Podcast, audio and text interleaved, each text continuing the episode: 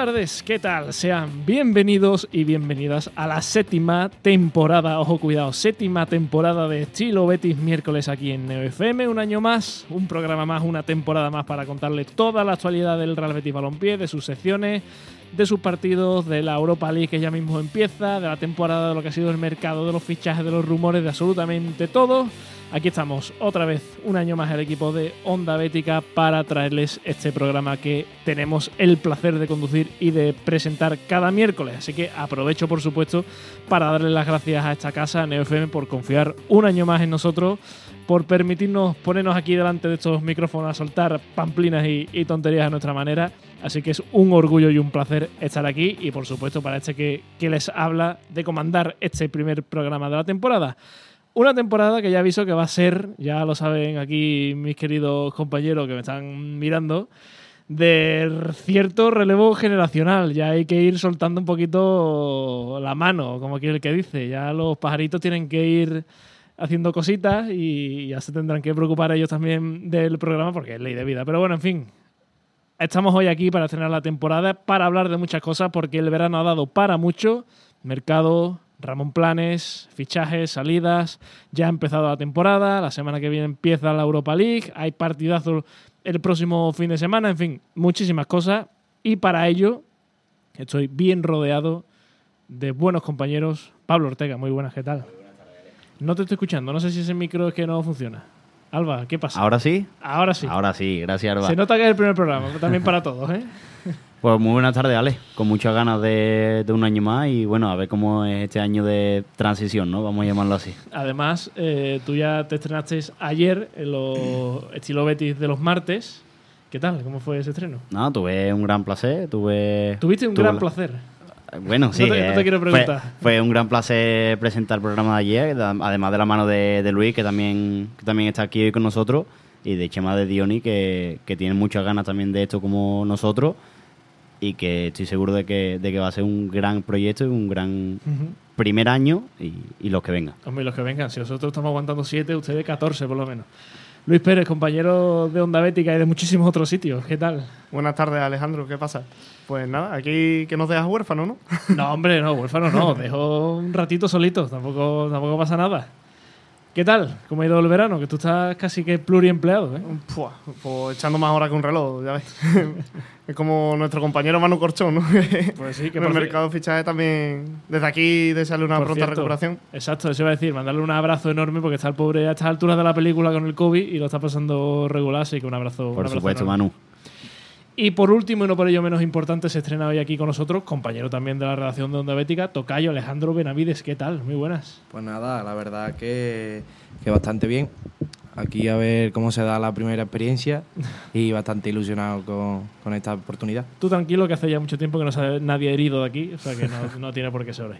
En fin, antes que nada, que no se me olvide, es que este programa está patrocinado una temporada más también por los amigos de Bufetes y Vianes. Ya sabes que si tienes problemas jurídicos que no te dejan disfrutar de tu equipo, no lo dudes porque en Bufetes y Vianes defienden tus derechos con compromiso, con experiencia y sobre todo con resultados.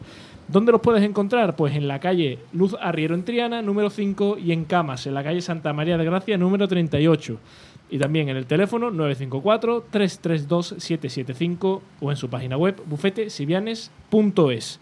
También no se me olvidar decir que este programa lo pueden comentar donde y cuando quieran mientras estamos en directo en arroba onda bética, que nos pueden encontrar también en diversas redes sociales y por supuesto en ondabética.es con toda la actualidad del Real Betis Balompié y sus secciones. Dicho esto, eh, vamos a empezar, ¿no? Vamos a empezar porque hay mucho de lo que hablar. Han pasado muchas cosas desde la última vez que nos sentamos aquí y lo que ha pasado ha sido un largo e intenso verano.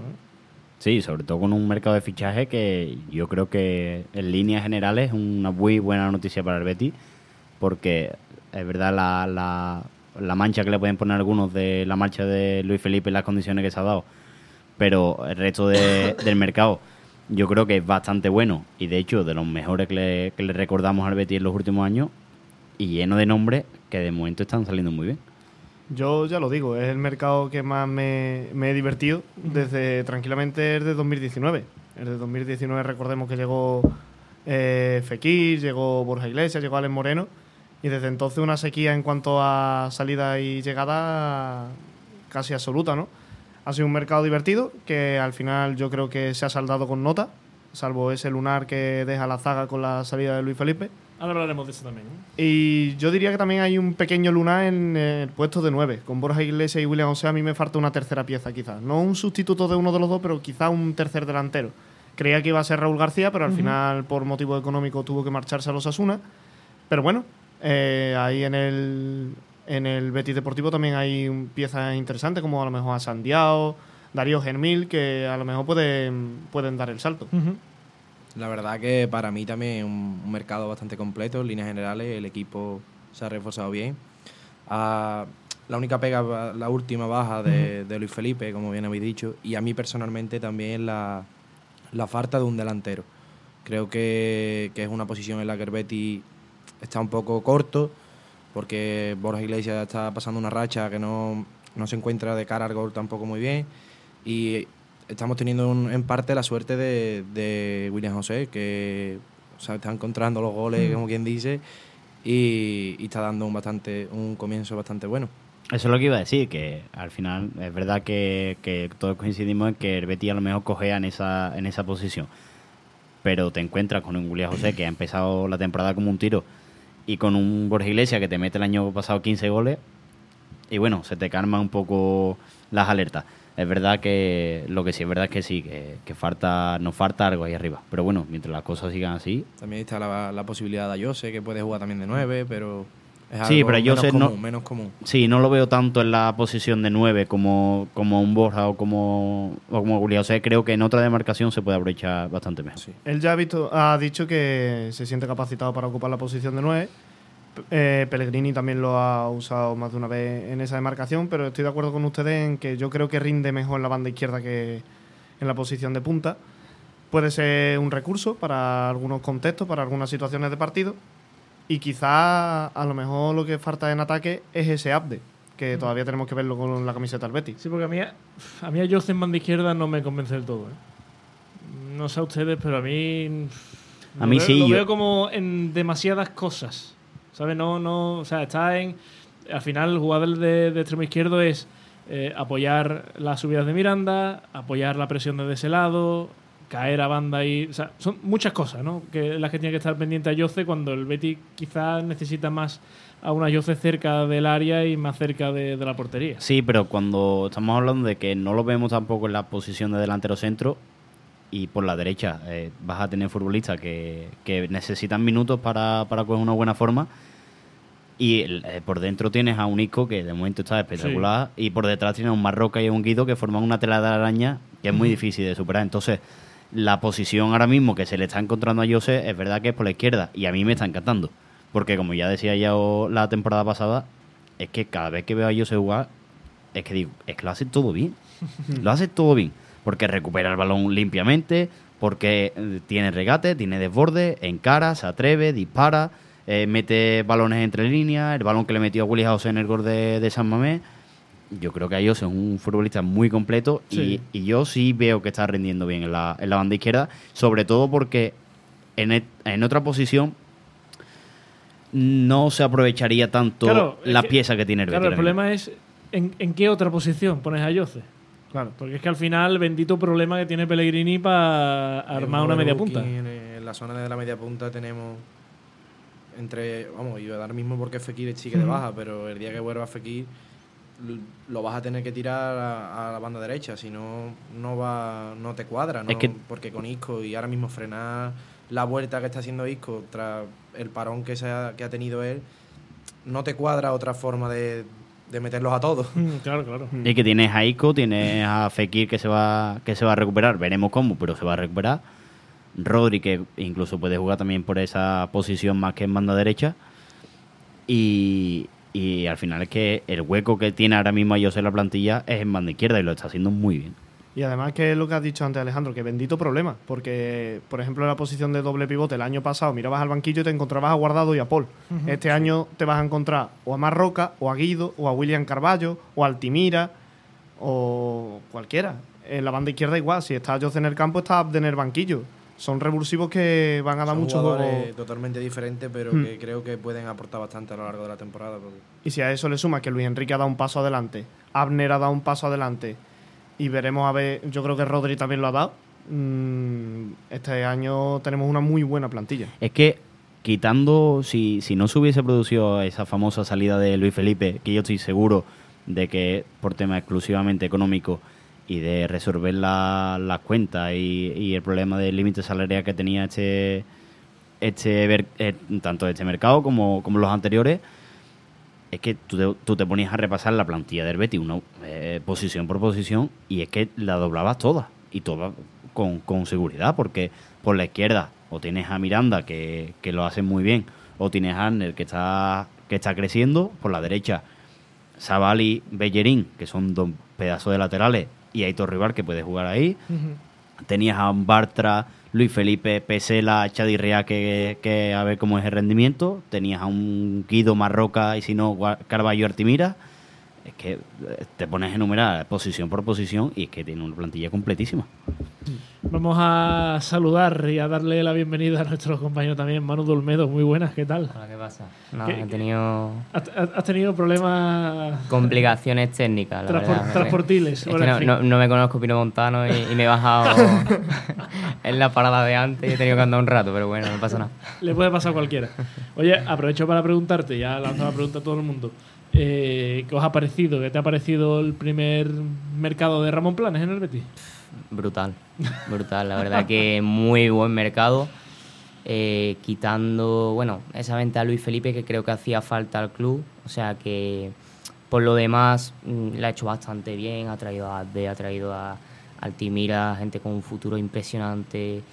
Y, y ha reforzado todas las posiciones que hacían falta. O sea, yo, yo ahora mismo no veo ninguna, ninguna carencia en la plantilla del Betis Hombre, a falta de ese central, ¿no?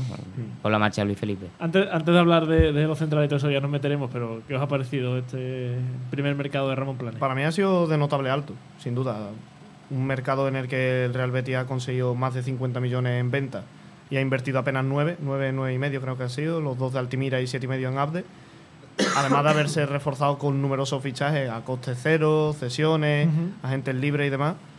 Eh, si a eso le sumas que ha dado un salto de calidad en la mayoría de posiciones de la plantilla con respecto al año pasado, es cierto que es lo que comentaba al principio, que para mí queda un pequeño lunar en la delantera y un lunar importante en la defensa, pero que mm, se puede arreglar sin problema en el mercado de invierno. Es que eso es lo que yo, lo que yo iba a mencionar. Hombre, sin problema. Yo creo que sí. Eso es lo que yo men- ahora con la cuenta saneada y eso, que al que es lo que nos dicen, que está en la cuenta saneada. Después puede ser lo que sea, pero obviamente la, la salida de Luis Felipe creo que aporta ese extra de dinero que, que a Arbeti ahora mismo le hace falta a muerte. Ya. que al final eh, lo que lo que a lo que iba a lo que ha dicho Luis de, de lo- los futbolistas que se han traído además muchos de ellos a coste cero y la inversión pero es que todos son futbolistas que, que, que, que a- traerlo a coste cero es una es una genialidad de Ramón Planes La verdad es que sí. por- y ahí Artimira, que ficha este, este mercado por el Getafe, vas y pagas la cláusula de 2 millones, eh, dos millones y medio en un futbolista que promete tanto. O también la, la operación de de 7 millones y medio por un futbolista por, por un porcentaje de, de la, Sí, pero con de la esa propiedad. opción- con esa opción de venta de unos 20 millones de euros, que Claro, después, Que ni tan si, mal, ¿eh? si lo vende, te va a dar dos años o un año de un rendimiento bueno, porque se, entiende que si el Barcelona lo recupera es porque el rendimiento que ha dado en el Betis ha sido bueno y le estás ganando dinero. El triple. es que te sigue rentando, claro. El triple de dinero. Y además con un porcentaje de una futura venta. O sea que Sí, la sí. operación de hace para mí ha sido Buenísimo. brillante. Muy buena. y además eh, contaba precisamente Ramón Planes que se le había complicado a lo largo de la tarde pero esa capacidad de finalmente cerrarlo para mí es una muy buena noticia Sí. Y además se nos olvida, o sea, hablamos de, Rampo- de, de Ramón Planes y, y, lógicamente hablamos de Abde, de los fichajes de Altimira, tal y cual, pero un aspecto muy importante ha sido el de la salida, ¿eh? que, que Ramón Sí, Planes sí. ha conseguido los que no consiguió Antonio Cordón en, en, en algunos añitos, ¿eh? lo de quitarse, no voy a usar la palabra descartes ni nada de eso, porque bueno, porque al final se han ido jugadores también importantes. Sí, pero, Pero, jugadores que menos claro, contaban, que, que que me jugaban contaban menos. que, que- que muchos de ellos ya no te iban a dar seguramente un rendimiento tan bueno como el que te venían dando. Veas el caso de Juanmi, por ejemplo, aunque a muchos no, nos doliera y le doliera que se fuera Juanmi y tal. Pero bueno, Sí, pero al final Juanmi, eh, con el nombre que ha salido antes de Ayose, Juanmi no iba a tener tanto protagonismo como tenía anteriormente. Y más teniendo en cuenta que el Betis iba detrás de jugadores como los Celso, que también te puede rendir en una banda, que ha fichado a Azde, que incluso ha sonado hasta Coutinho, que es un jugador que, que en ningún momento te puede llegar a plantear que venga el Betis. Y ha sonado ese tipo de jugadores. Eh, Juanmi ahí, independientemente de- del nivel que en el que te venga Coutinho, lo tiene muy complicado. O ese tipo de jugadores, vaya, Azde mismo. Y además que no había espacio salarial para Claro. los dos. Tenían un sueldo similar a Jose y Juanmi y eh, el Betis se ha, obliga- se ha visto obligado a prescindir de uno de los dos. Y además es lo que dice Alejandro, que es que ha sonado Coutinho, finalmente ha llegado Azde, hubieran sido cuatro jugadores en banda izquierda. Ah, Rorro Riquelme también es otro jugador que También. ha sonado que también ahora mismo está por un paso por delante que Juanmi en cuanto a juventud, a lo que te aporta por la temporada que viene de hacer del Girona, que ha, ha sido un jugador espléndido, la verdad. Entonces, ahí el Betis ha, ha estado listo, ha acertado, dándole salida a un jugador que yo creo personalmente que te ha dado ya todo lo que te tenía que dar, porque el año que hizo Juanmi, la, hace dos temporadas, yo creo que eso no se vuelve a repetir ese jugador en la vida. Ojalá y me equivoque y si vuelve el año que viene lo, lo haga, pero es muy complicado que Juanmi te dé rendimiento de meterte 15, 20 goles. Ujú, 20, Ya. 20, 20 metidos. Y además Sí. cuando estaba todo el carrusel este de, de fichaje, que eran unos días frenéticos, y además todavía creo que no se había producido la, la salida de Juanmi, leí en Twitter a, a una persona que decía, venga Ramón, ahora Juanmi por Azde y salgo desnudo a la calle. Y, a- y es que al final ha pasado. Es que algo que se podía ver como, "Uf, ojalá, ojalá, ojalá, ojalá, pum, llega. Yo creo que por eso ilusiona tanto también el fichaje de Azde, porque aunque en el Osasuna ha hecho buena temporada, pero ese futbolista Sí. mm, yo creo que no ha demostrado todavía el potencial que, que te puede demostrar ese, la edad que tiene, el, el descaro, cómo juega. A- Que no se lo piensa. Ahí tiene la oportunidad en el Betis de un equipo ya jugando competiciones europeas. Tienes esa posibilidad de, de decir, voy a, a echarme el equipo a las espaldas en ese aspecto y, y de demostrar que, que de verdad quiero llegar a ser un futbolista de élite. Y con Eh, futbolistas con, con Ayose, como Isco, como Marroca, que te pueden dar balones al espacio, que para Azde pueden ser oro puro. Y da- además que aporta lo que el Betty necesita, ¿no? Porque el año pasado vimos un Betty que le faltaba mucha verticalidad, le faltaba profundidad, le faltaba ese jugador valiente en ataque que aportase mm, eso, profundidad Lo y, y desborde, ese uno contra uno. En ese aspecto, lo único parecido que el Betis tiene, tiene es Luis Enrique. Y Luis Enrique el año pasado fue. Y tuvo partidos muy buenos, pero acabó siendo muy regular. Sí, tuvo cuatro o cinco partidos muy buenos. Una racha de cuatro o cinco partidos que parecía Neymar. Es que era, Sí, una, sí, era sí. una locura. Sí, que se hablaba incluso de, de ofertas de la de Premier de 40 60 millones. claro, sí, sí. Era, estaba sonando para equipos grandes, Mm. pero no consiguió esa regularidad. También que ahora tenido mala suerte porque ha empezado la temporada, jugó el primer partido, lo jugó bien. A mí me gustó la- bastante en el campo jugó de Villarreal, un partidazo. Incluso en pretemporada. La mala en suerte. también Ha tenido la mala minutos. suerte de lesionarse ahora. Hay que ver también cómo vuelve, porque eh, lo mismo te vuelve en el nivel que te estaba dando, que te vuelve a coger otra Mm. mala racha de 4 o 10 partidos que, que no, que no lo ves. Hombre, Es que yo- Entonces, todavía es joven, ¿sabes? Al final le Claro, falta eh, eso de, la adaptación de madurar. también, que- sí. Sí, que venía de un año muy largo también en Brasil, que no había tenido vacaciones. Pero yo creo que esta temporada Luis Enrique ha encontrado eso que, ne- que necesita Luis Enrique para vivir dentro de un, de un campo. Alguien que le dé un balón al espacio, que pueda correr y ahí que pase lo que Dios quiera. Lo que pasó en la, en la cerámica, el balón que le da Isco espectacular entre líneas. Eh, llega Luis Enrique a la línea de fondo, el recorte que se inventa, que deja que lesiona a Alberto Moreno y la pone atrás para que llegue a Jose. Yo creo que ese esa era uno de los, de los aspectos que le faltaba a Luis Enrique, uno de los elementos que, que le faltaba para desarrollar su, su juego. Sí, y tam- y también la toma de, de decisiones y, saber en, en- en qué momento va cada cosa. Porque el, el año pasado le vimos muchas jugadas en las que estaba pensando en definir antes de encarar al central, eh, estaba pensando en encarar al central antes de echar a correr y estaba pensando en echar a correr antes de que le dieran el paso. Está- iba ya pensando en... en- Y, en- y no tenía confianza en su pierna derecha. Cuando llegaba a la línea de fondo lo que hacía era recortar siempre. la Sí. Esa pisadita hacia siempre atrás. recortaba dos, tres veces y al final se liaba solo y se, y se la quitaban. Cuando empezó a utilizar la, la pierna derecha llegando a la línea de fondo, es que metía unos centros peligrosísimos. Y además, otro, otro aspecto clave en, el- en la mejora de rendimiento de Luis Enrique eh, son las ayudas defensivas. Que antes yo me acuerdo que, que estaba en el campo cuando. No, no recuerdo qué partido era. Puede ser contra el Rayo Vallecano, por ejemplo. que además salieron William José y Luis Enrique los dos, y a los dos se le veía lo mismo, que había una jugada defensiva y estando fresco andaba en vez de correr. Yo recuerdo eso en Mestalla. Eh, justo- fue el partido justo antes del de empezar el Mundial que salió de revulsivo. Partido. Mm. Y salieron los dos, a lo mejor era ese partido, no lo sé.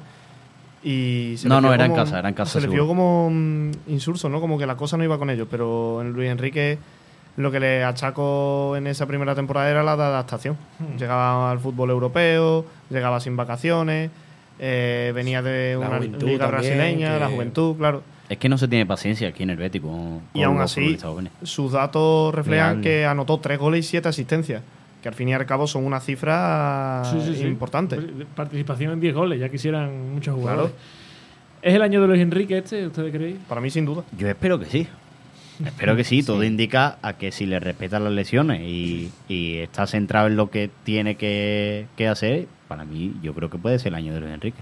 Mm, sí, yo creo que si mejora lo que tú has dicho de la toma de decisiones, podemos ver un jugador muy importante. ¿eh? Yo creo que ya los grandes clubes europeos le, lo están siguiendo. No digo que vaya a salir en enero por 80 millones, evidentemente, pero que ya hay muchos clubes interesados y demás. Y mm, será por algo. Sí, cuando, pero, eh, cuando todos le siguen es por algo. Además es un futbolista que, que también es tipo Premier, ¿no? Que es de, de mucho físico, de, Mm. de mucho esfuerzo, de, de- de espacio, potencia, exacto. Y es brasileño. No, que no se nos escape que es brasileño, que si, que si en, vez de, en vez de Rodri te llama Rodriño, en vez de 15 millones te dan 60. Que, que también es un aspecto que a la hora de, de una futura venta también es importante. A mí eh, el miedo que me da que pueda frenar esa, esa evolución de Luis Enrique esta temporada es la vuelta de Fekir. Porque el día que Fekir vuelva, a mí me extrañaría muchísimo que si Isco siga el nivel en el que está y Fekir vuelve medianamente bien, Pellegrini sentase a alguno de los dos. Entonces puede frenar en parte esa, Ya. explo- esa explosión de Luis Enrique. Sí, pero conociendo a, a Pellegrini no creo yo que de un día para otro meta Fekir. Pero Pellegrini ha llegado a poner a Fekir de delantero. Cuidado con eso. Ya. Pero también, también esperemos que cuando Fekir vuelva, el Betis también tenga un calendario apretado, porque eso quiere decir que, que sigue las tres competiciones. Ahora mismo tenemos, creo que son siete partidos en un mes, ¿no? O, o una cosa así, una estadística así. Entonces yo creo que el Betis se va a encontrar en muchos momentos, en febrero, por ejemplo, se va a encontrar ese tipo de calendario apretado y van a tener minutos todos. Es lo que hemos hablado antes, que bendito problema. Porque Sí, sí, igualmente en la banda izquierda con Abde, cuando llegue, vamos a tener otro problema, entre comillas, entre Ayoce y Abde. O sea, cuando sí. llegue Fekir, pues habrá seguramente que elegir entre Isco o Fekir. En banda derecha estarán Luis Enrique, eh, Rodri, Juan Cruz y demás. Y también habrá que elegir. Claro al fin que- y al cabo va, va a haber mucho juego para las rotaciones. Al final antes era como que asustaban esas rotaciones, ¿no? Por Lo que decía Ale, que ha conseguido quitarse de en medio, entre comillas, a todos los que decías tú y yo. Como entre este tío en, en la rotación de- del siguiente partido a ver qué nos pasa. Pues ahora no, no es tanto tener ese miedo, ¿no? Al final hay jugadores muy buenos y yo creo que cuentan todos para Pellegrini. Es que eh, un, una, una- un ejemplo muy claro es en el lateral derecho, por ejemplo. Cuando el año pasado salía Montoya en, la, en algún partido que no estaba ni de Torreón ni, ni Savali, que no tengo nada en contra de, de Montoya, faltaría más, pero no te generaba la misma sensación de seguridad, seguridad. claro. Y este año tienes a Bellerín, que, que es, un, es un lateral con nombre, un lateral con trayectoria y que, que con calidad Que cumple- demostrada de sobra. El Sí, otro día, contra el mismo partido contra Rayo Vallecano, el otro día hizo Un un, buen partido. partidazo. Sobre todo la segunda parte. Súper completo, en, tanto en defensa como en ataque. Y luego el nivel que tiene Savali ahora mismo. Ha tenido la mala suerte que ayer se lesionó, pero Sí. Savali ahora mismo está a un nivel impresionante. Yo creo que nadie se esperaba este rendimiento de, de este jugador, ni mucho menos, pero súper correcto a la hora de, de subir la banda, de la- el apoyo en defensa. A mí la verdad que me, me tiene impresionado eh, Sí. ese nivel que está dando. ¿no? Siendo, siendo un perfil diferente, eh, es un poco como lo de antes de, de Jose. Cuando ves a Savali, también te da esa sensación de que lo hace todo bien. Es que se suma en ataque, no le quitan el balón, eh, dobla, dobla el extremo. En defensa es muy seguro porque eh, el partido de contra el Real Madrid aquí el año pasado con Vinicius desesperado porque no conseguía superar No ni una no vez a Savali, lo, su- lo consiguió superar una vez, recuerdo. Y es que el partido, los partidos de Sabalí el año pasado fueron muy serios, tanto atrás como, Y como en ataque. poco también en ataque se ha ido animando más.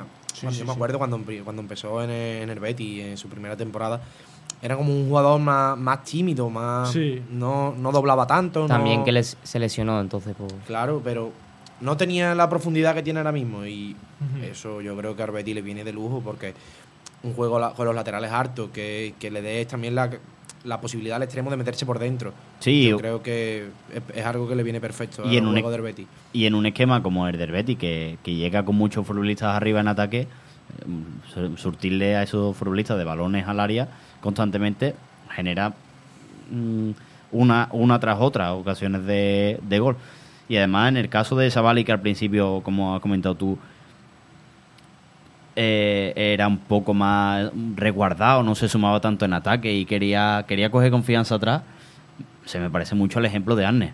Porque Arne está, está muy seguro atrás y el año pasado como es que veníamos de Arles Moreno, que llegaba a línea de fondo todas las jugadas. Y se decía que Arne no se sumaba, no, pero es que claro, es que hay que tener confianza, tiene que coger confianza también atrás Ahora para sumarse en ataque. Hombre, claro. Ahora mismo sobre. Arner está también jugando bastante bien. A mí me Sí, parece sí. que le ha cogido la ve totalmente a Miranda. Miranda creo que se está quedando un poquito más atrás y Arner está dándole un poquito de más recorrido también a la banda, incorporando más, incorporándose más en ataque. Sí, pero Miranda, En Miranda lleva algunos años que le está costando empezar las temporadas. el- ¿eh? sí. El año pasado acabó bastante bien, Sí, la verdad. el, el año pasado, entre que jugó los Juegos, los juegos Olímpicos, no, la, la- Sí, Juego Olímpico, ¿no? Con- el año pasado fueron Juegos Olímpicos, no el anterior. No, ¿no? fueron hace dos años, me parece. No, fue Sí. la... ¿Juego Olímpico? Yo creo que fueron hace dos años. Sí, fueron en hace el- dos años, sí, en sí, el 21. Sí, porque estaba Claro. Asensio y Sí. demás. Y Rafa Mir, Claro. O sea, ese año le costó por los Juegos Olímpicos tal. El año pasado también juega otra cosa. Porque creo, Alex Moreno sus está- 21, no sé y, qué. y, y al nivel que estaba dando Alex Moreno, Alex Moreno empezó Mm. la temporada como un tiro. Sí. No, Yo creo que eh, luz. eh, lo que tú has hablado antes de Sabalino, creo que hace la función esa que, que todos echábamos de menos de Alex Moreno. Ahora mismo es que es como, no sé, juega como él e incluso veo que defiende mejor que, que Alex. O sea, Pero incluso las asociaciones por dentro, cuando, cuando se la da, es que. Ah, no, esa era con, con Aitor Rival. Es que, es que estaba recordando una jugada que se la da a Isco Isco de, de primera, se la da a Aitor Rival y tiene todo el carril por dentro. Pero es que eso también pasa con Savali, que se com- que combinan muy bien también con los futbolistas de dentro, con los Guido, con los Marrocas si, si está en esa posición, con Isco, con, incluso con el delantero. Y, y yo creo que es un elemento muy importante en el ataque del Betis. Yo recuerdo una pregunta que me hizo Ale la temporada pasada, cuando sonaba Bellerín, que me dijo algo así como, ¿Bellerín llegaría a ser titular en el Betis? Y le digo, "Hmm, veremos a ver. porque es que Toro Savali es mucho Toro Savali. y sigo opinando lo mismo, porque y, es que... y ahora porque se ha lesionado, pero si no es que lo siente. Sí, sí, sí. y que eh, Bellerín no planteemos que sea suplente en el Betis es una muy buena noticia para el Betis. ¿eh? Claro, es que es lo que estábamos hablando antes. Pasa que, que- Pellegrini te diría, no, en este equipo no hay ni suplentes ni titulares.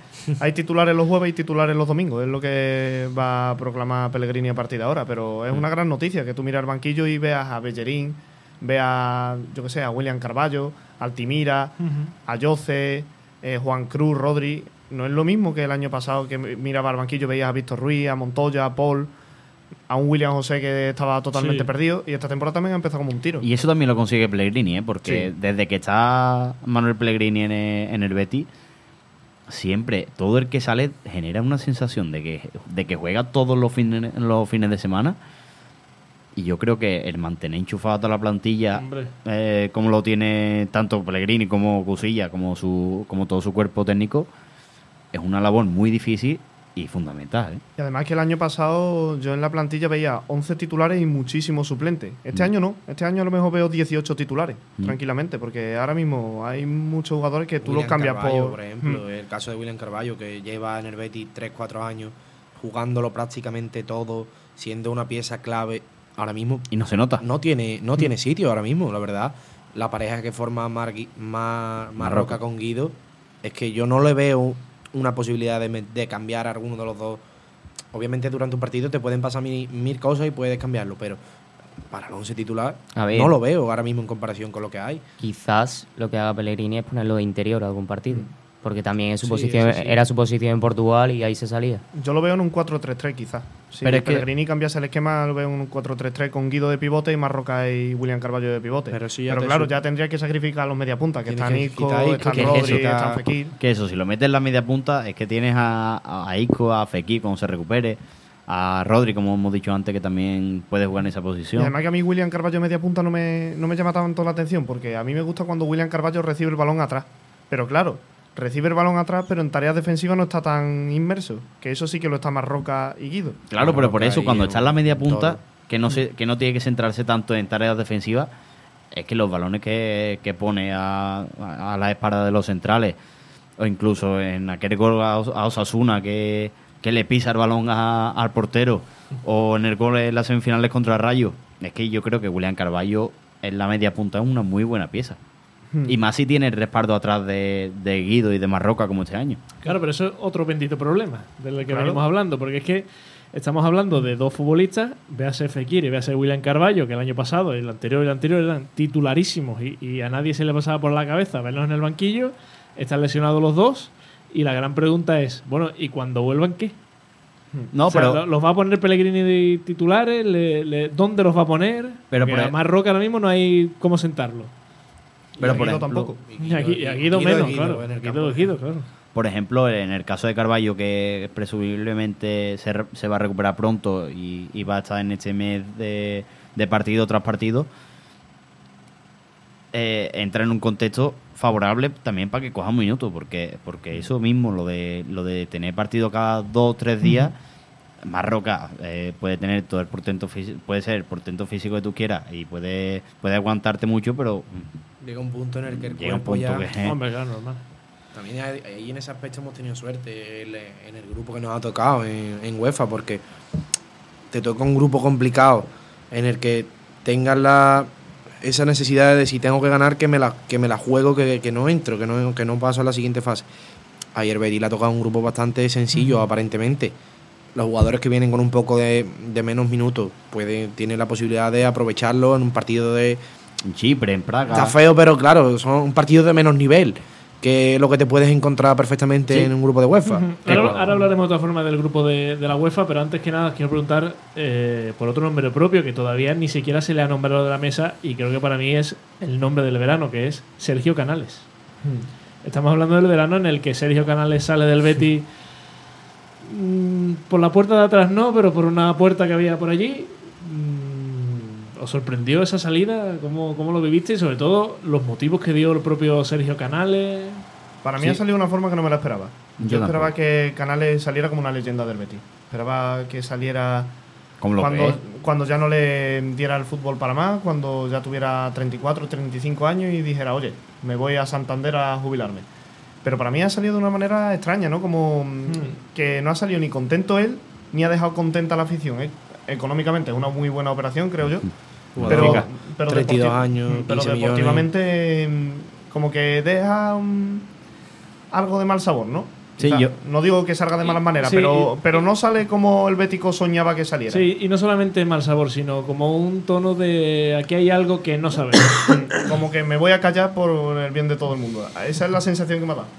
No, y además dijo que, que, que era por, que lo tenía decidido desde mayo. Eso salió ayer, ayer o antes de ayer. sí, pero hace muy- cuando salió también también Sí, sí. dijo que era que estaba harto de que había sentido una persecución también Sergio Canales durante la temporada. Mm, Yo creo que yo creo que él sentía que, vamos, dicho en sus palabras, que su camino en el Betis había terminado y al final el Betis sa- sabe sacar tajada de ahí, porque Pero lo que no sabemos por Yo- qué sentía yo- eso. Claro, yo esa teoría no me la creo. Es la cosa.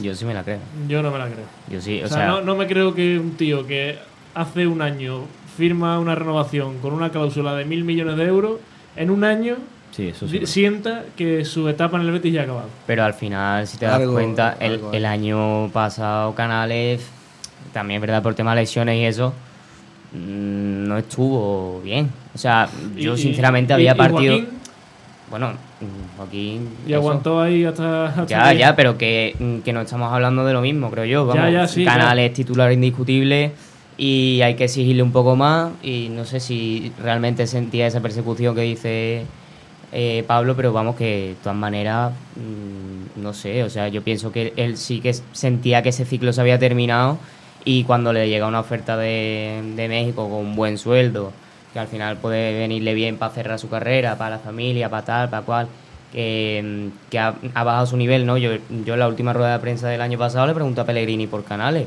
oye, ¿qué, qué ha pasado que, que este año ha bajado el rendimiento? No, es que tienen años buenos y malos, no sé qué, tal, La- no sé qué. la pero, pero claro, pero él ya sabía, yo creo, porque él dijo que cuando terminó la temporada, yo creo que él ya sabía que Canales se veía fuera del Betis en verano. Y al final, pues yo pienso que es una buena operación económicamente hablando, que, No, le sí, que al Bético le puede doler. Económicamente hablando es una maravilla. Claro, O sea, un, le- futbolista en el final de su carrera que, que lo vende por 15 millones, eso, eso es, Sí, o sea, sí. es, una ganga. Al, Yo- yo al creo que Bético le también- puede doler, pero- pero, claro, pero yo- que al final... Donde pongo el foco Viene en, bien. en las sensaciones y en lo extraño. Todo ha sido muy rápido, muy, muy, muy Bueno, feo, rápido. muy... Bueno, rápido en el se sentido... un mes. Claro, sí, bueno, pero me, me refiero que, que no es que terminara la temporada y Canales el último día hablara eh, y dijera, creo que mi etapa se ha acabado y este verano voy a salir del Betis. O sea, es algo que, que fue de un día para otro. Sí, todos dábamos por hecho de que, que iba a seguir esta temporada. No, es que, no, es que todos, todos dábamos por hecho que Canales se iba a ir del Betis el día que a Canales le diera la gana. O sea, que al final ha sido así. Sí, sí. Pero, pero, pero digamos que todos imaginábamos un- una temporada en la que ya supiéramos que era la última. en la Un que final mejor- distinto, Claro, sí. que se retiraba o que decidía ya terminado su contrato, todo el mundo sabía que no iba a renovar y que iba a volver a Santander. Un que final fuera. feliz. De hecho, yo, Exacto. yo me enteré de la noticia por. Yo estaba viendo el directo de, de Manu Curchón en Twitch. Y me Grande enteré. Grande siempre. y me enteré. mm, po- po- porque le llegó, le llegó, no sé, una información y, y dijo, bueno, esto lo vamos a aparcar porque no sé yo la, la credibilidad que tiene y al final se, se- se hizo grande la bola mm, poco a poco Sí. y al final acabó en la salida. Yo creo que para mí personalmente el Betis ha acertado totalmente en la salida de Canales. Porque la temporada pasada Canales dejó, a mí personalmente también me dejó mucho que desear. Mm, las expectativas que nos había dado con sus temporadas anteriormente no, no las ha cumplido. Y el juego, la, el tema de, la- de las expulsiones, que al fin y al cabo Sí. mm, en el Betis es algo ya común, pero creo que había perdido esa como esa chispa que tenía Canales antes Sí, en el Betis, que ahí está. Esa alegría. Eso alegría. lo había perdido. Y si, vamos, él mismo lo ha dicho, que, que- que para él la etapa ya había terminado y que lo mejor era salir.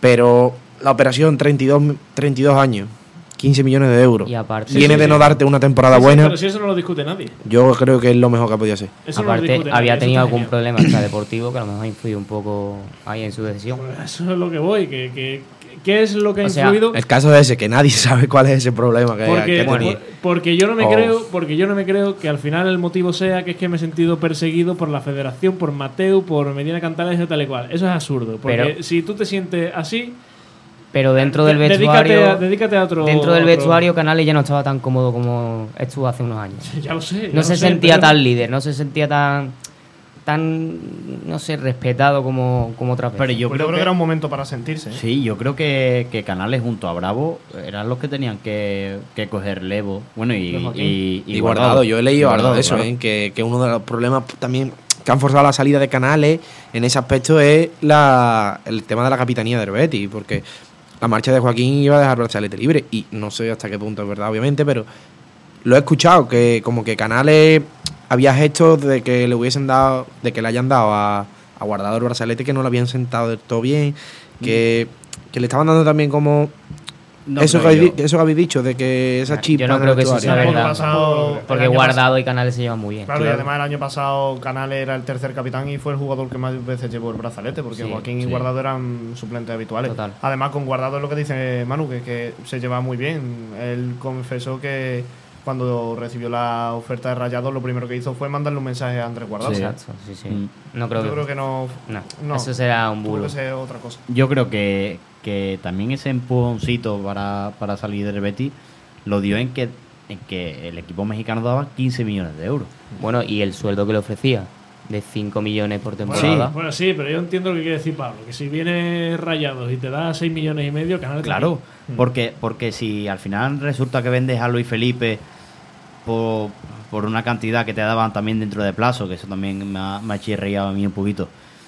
Pero, pero si vendes a Luis Felipe fuera de mercado, a, a- para mí tu segundo central, eh, tu segundo mejor central, y lo vendes fuera de mercado por el tema económico, yo creo que lo que, lo que decía Alejandro. Eh, perdón. si, si, si, si ese si esos 15 millones de euros te, ayudaban también a solventar un poco la, el problema económico, pues para mí Canales también dijo, como, como hizo Bartra en su momento, dijo yo no quería salir, yo estaba deseando volver, pero claro, si al Betis le hacía falta esos 3 millones y medio de euros, pues yo tenía que salir. Pero aquí hay una diferencia con el tema Bartra y es que Rayados convenció antes a Canales que al Betis. Es decir, antes tuvo el club mexicano la luz verde del jugador que, del que del club verde y blanco. Entonces, en ese aspecto. Algo que se supone que no se puede hacer, pero todo el mundo hace. En fin. Claro, eso es, es algo más allá de, de la ley. Y sobre todo un aspecto importante con Sergio Canales y es que eh, os voy a hacer una pregunta. ¿El inicio de temporada que está haciendo Isco Alarcón está haciendo olvidar a Sergio Canales? Totalmente. Sí, sí, claro. Se lo iba a decir. Eh, os iba a preguntar, claro, eh, ¿echáis de menos a Canales en el campo? Exactamente. ¿Alguien echa de menos a Sergio Canales? Esa O sea, fuera del campo, vale, pero en el campo. Yo creo que, Yo creo que ni fuera del campo. yo, yo creo O que sea, lo he eso- hecho, a ver, a ver, lo he hecho de me menos refiero a porque como tema- Es un jugador que siempre me ha encantado, me ha Eso. ilusionado y. Con el romanticismo del Betis. Y para mí, para mí, ya lo digo, es una leyenda. Para mí es una leyenda del Betis y, y Sí, sí. no tiene nada que demostrar a nadie. Pero sí que es verdad que esta temporada de momento el Betis ha, ha hecho un buen arranque, ha suplido bien su baja con Isco y de momento yo no estoy viendo mucho problema. Además, el 10 lo ha heredado a Jose, que también es un digno sucesor. Yo de momento no, no estoy echándolo en falta sobre el césped. Es que eso también es a tener en cuenta, porque cuando sale Canales, mm, todos pensamos, lo primero que pensamos todos es, bueno, ¿quién lo va, quién lo va a suplir? Y cuando se fichó a Isco, que se hablaba de que no venía a suplirlo, porque podía venir los Cerso, pero al final los Cerso no ha podido venir por, por temas económicos. Pero claro, es que Isco llevaba seis meses sin jugar. ¿Y qué vas a, qué vas a sustituir a una pieza clave como Canales por un futbolista que lleva seis meses sin jugar? Resulta que Isco no se le está notando. A lo mejor en la falta de ritmo, sí, pero, pero es que lo, lo comentaba ayer, es que tiene hasta cambio de ritmo. Es que la cerámica coge un balón de espalda y hace un cambio de ritmo que se, que se baile. Al Sí, final sí, tiene que hacer falta. A la altura del centro del campo, que llega al pico del área.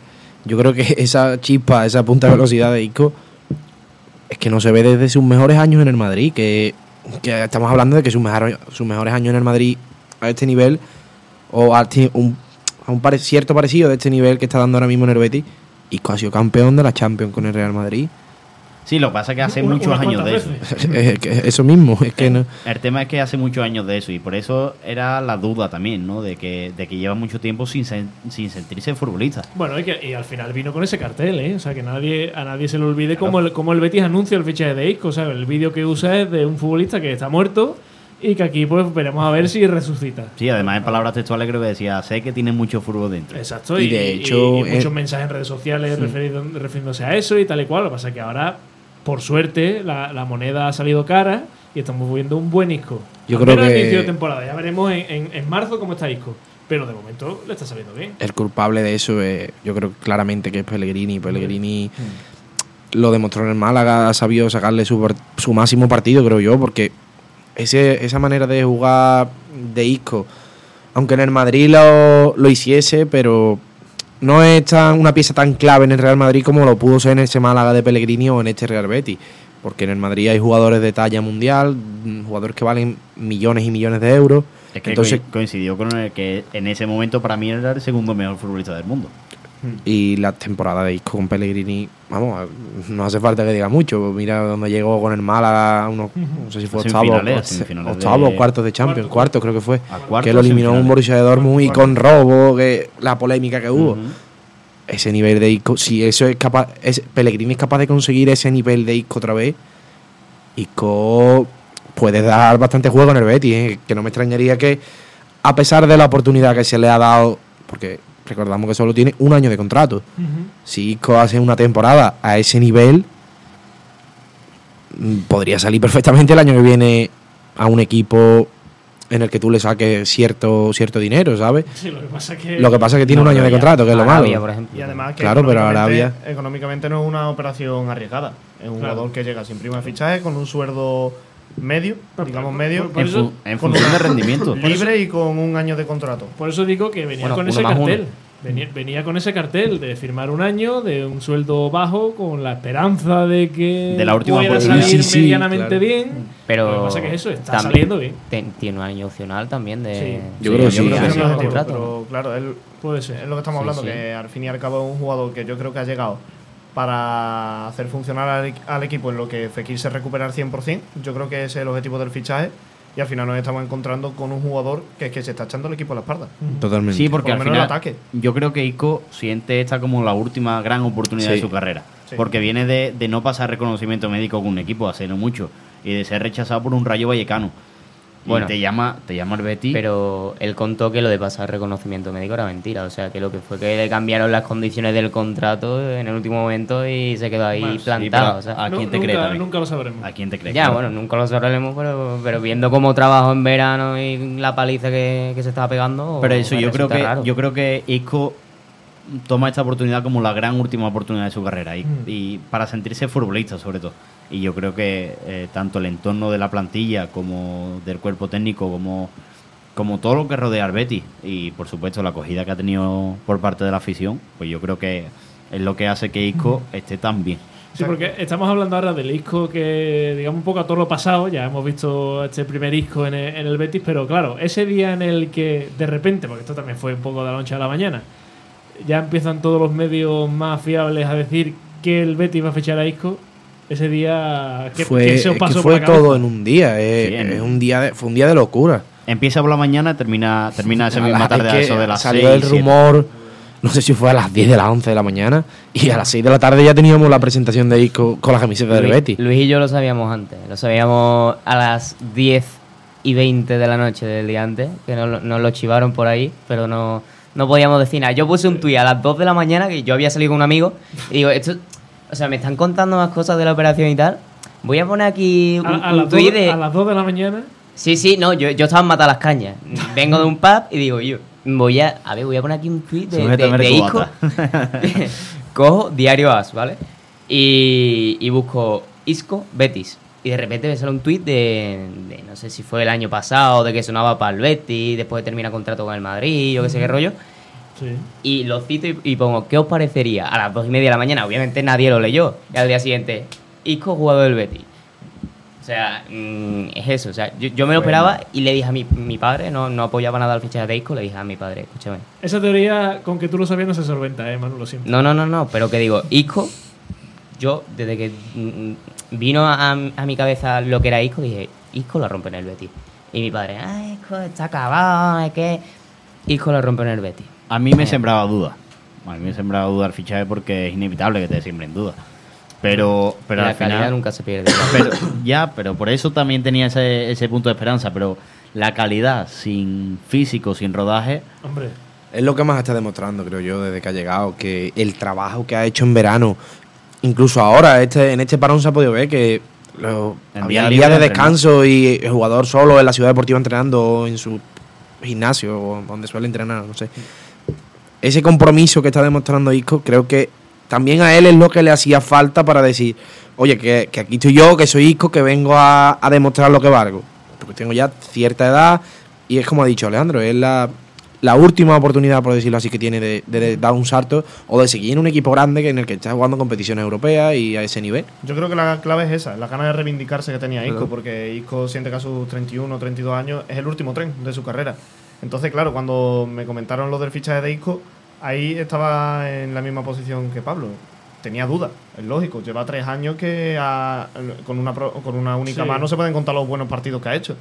Pero y después, con- y con menos manos. pero después, me acuerdo que a las 11 de la mañana de aquel día estaba leyendo Twitter después de llegar del gimnasio y vi una foto de Isco en el Málaga abrazándose con Pellegrini y digo, este jugador viene con ganas de reivindicarse, viene con un, jugua- con un entrenador que ha sacado una de sus mejores versiones, Y ojo, yo le voy a dar un ojo, voto de confianza. y peleado con la otra orilla. Iba a decir exactamente lo mismo ahora mismo. Que eso, Eso al fin y al cabo, eso al fin y al Eso cabo le da ganas también es un punto muy importante. Yo creo Y que le dio coraje no jugar el derby de pretemporada. Y eso os iba a preguntar, eh, ¿cómo os imagináis eh, a don Francisco Alarcón en, En el próximo derby? ¿Te acuerdas de lo de Figo en el Camp Nou? Yo no creo que sea tanto. yo no creo Van a tener. No, esas peleas en la grada ellos mismos entre a lo Ramos, no sé a quién le van a cantar Como más. a Joaquín si le pitan, ¿eh? A lo mejor como a Joaquín si Hombre, le eh, pitan. claro, hombre, Pitale, no lo van a recibir con una petalada, está claro, pero... No, pero, pero fuerte, fuerte, fuerte. Yo creo que no, porque al fin y al cabo Isco nunca llegó a ser una, una estrella Claro. en el Sevilla. Entonces, yo creo que pesará la traición, porque al fin y al cabo, si un jugador del Betis se va al Sevilla, pensaríamos exactamente lo mismo. Hombre, y también que han pasado muchos meses entre medias. Claro, pero, Pero que no es que se haya ido un, que un día está en un sitio y al día siguiente está en el otro. Es que pero lo importante es eso, que, que Isco en el Sevilla nunca llegó a casar con la afición. Hizo dos partidos buenos con Lopetegui, pero una vez se fue Lopetegui, Dejó se de- desenchufó sí, del sí, equipo. totalmente también, Entonces, claro. claro, con Isco, eh, el Ramón Sánchez Pizjuán, yo creo que no lo recibirá bien, será terreno hostil, pero tampoco será mm, un evento único en el mundo. Sí, pero ¿cuántas camisetas del Sevilla había con Ico en la espalda? Un montón. ¿Y cuánta gente fue a su presentación? Es que, es que al final no, es, no, no se convierte en una estrella en el Sevilla. Pero lo presentaron como, como Pero tal, es que lo pero, presentaron claro, como una estrella. Es que, como una. como un mallisco. es que casi que había más gente en una presentación de Isco que en algún partido del Sevilla, y no es ninguna broma. El otro día con Sergio Ramos pasó, la presentación de Sergio Ramos, había más gente en el campo del Sevilla que en algún partido. ¿Qué dices tú?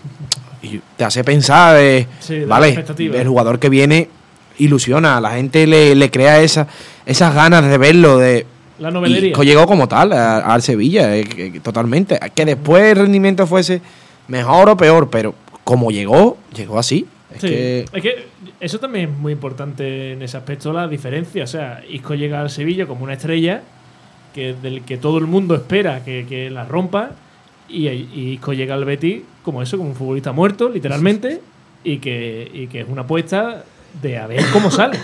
O sea que lo que he dicho, de momento está saliendo bien. Ya veremos en marzo cómo está Isco. Yo creo que también fue muy importante la llamada de Joaquín. Porque como y de cuando- Pellegrini. Bueno, sí, sobre todo de Pellegrini, pero la de Pellegrini, como lo habíamos comentado antes, pero la de Joaquín cuando, cuando seguro que le dice, Isco, mm, vamos a ver. Pero, Vamos a ver. Ale, escúchame. Verás. ¿Tú has visto algún futbolista de verdad que digas tú, a ver cómo sale con Pellegrini en el banquillo? Que venga fichado y digas tú, a ver cómo sale. Hombre, mm, a ver, lógicamente eso se piensa de prácticamente todos. Es que, es que por es que- es vamos que a ver, es que, es que yo no solamente en el Betis, pero es que Messi en el PSG, más de uno pensaría a ver cómo sale eso.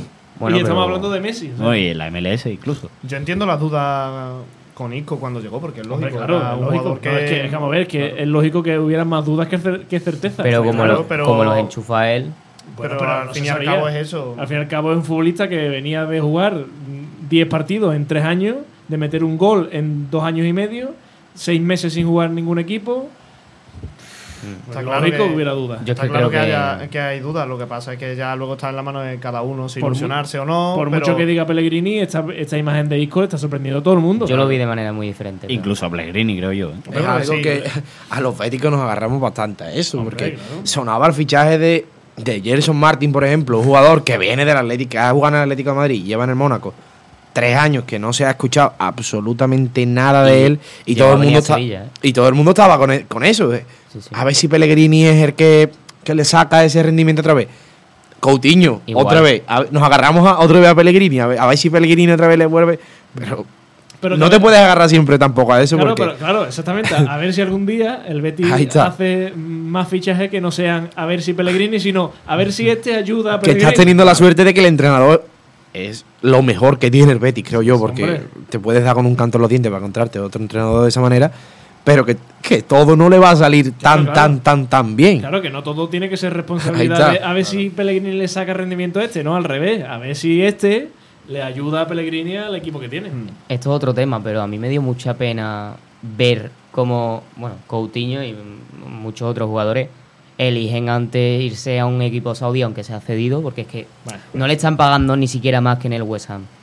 En vez de intentar relanzar su carrera con 31 años, es que me da, mu- me da mucha pena ahora todo Bueno, el negocio. yo eso lo de- entiendo desde el punto de vista de que no les apetecerá, después de la carrera que han tenido, llegar a otro equipo, tener que fajarse, tener que intentar ser titulares, que haya mucha expectativa alrededor de ellos.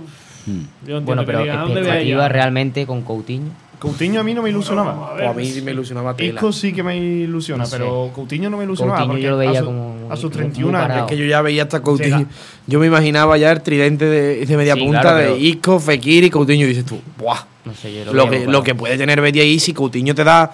si- porque Isco ya lo estaba demostrando, o lo, lo poco que ha demostrado, que te estaba dando un buen rendimiento, pero dices tú, es que si viene Coutinho en la banda izquierda, los tres que tiene el Betty, y me pongo con Borja, con Ayose de delantero, es que es una, una media punta bastante top para el Betty, creo yo. Pero ¿eh? es que hubiera llegado lesionado y además es lo que estamos hablando, Ya. que es otro jugador que le toca a Pellegrini Claro, superar. claro, otro, otro. ¿Qui- ¿Quién ha sido mejor en su prime? Eh, ¿Coutinho o Isco? Para mí, Isco. Isco. Para mí, sin pero- duda, ¿eh? Coutinho. Pero es que Coutinho con el Liverpool. Yo no Coutinho sabría con el. Liverpool Sí, pero- futbolistas Porque después, en el Barcelona no, Claro, No lleva cargó- mucho. Se cargó su carrera. Claro, pero pero, es que Coutinho en el Liverpool era una locura. Igual que el Madrid con Hazard. Sí, sí, era. Lo mismo, es el o sea, mismo que Hazard con el, con el Chelsea. Era jugadores que tú lo veías jugar y decías, hace lo que quiere. Porque Sí, sí. sí, pero Isco, una locura. Isco se rodea de cuatro italianos y no le quitan el balón, ¿eh? Es lo que hemos hablado antes, que es que si Isco llega a ser brasileño, Isco Si, tiene un balón si de fuera oro. Isquiño en vez de Coutinho. Sí, si Isco llega a ser brasileño, tiene un balón de oro en las tres Champions del Madrid. Bueno, se lo hubiera llevado a Cristiano, pero me refiero que hubiera estado en la terna. Y es otro- que el Isco de 2016 a 2018 es que no había quien lo parara. Ya, ya. Y otro que, que se ha ido cedido este, este mismo mercado de Arabia Saudí, que no me ha hablado de él tampoco, es Collado.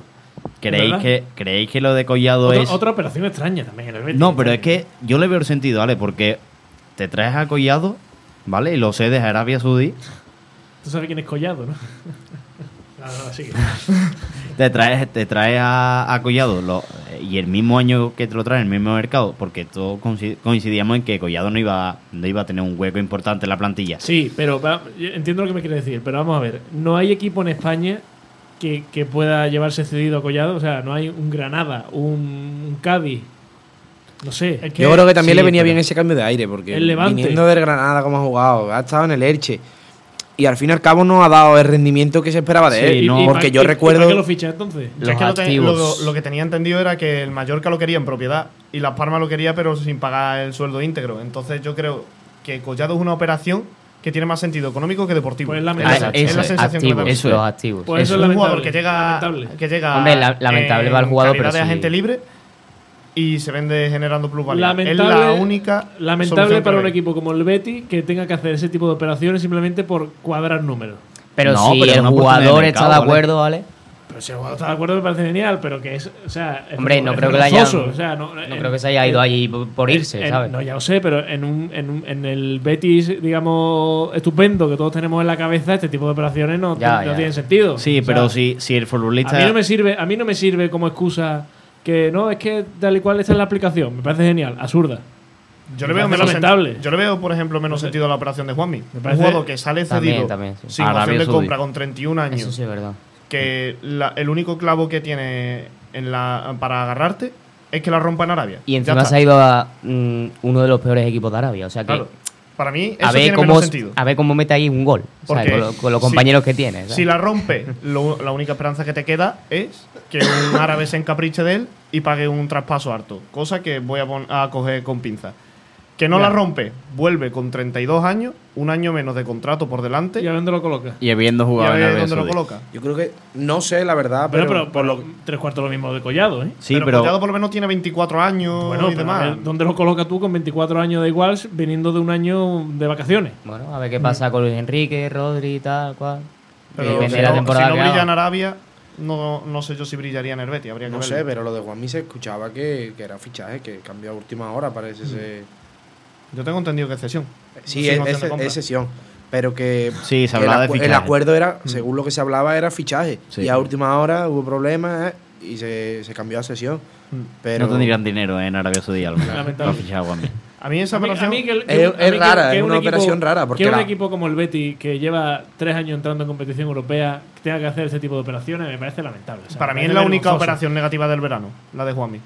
No es algo, no es algo. No, pero no Ale se de lo refiere que- no a la de Collado, ¿no? Lo de Collado, lo de Juanmi y todas estas cosas. O sea, no, no, no es algo de lo que enorgullecerse.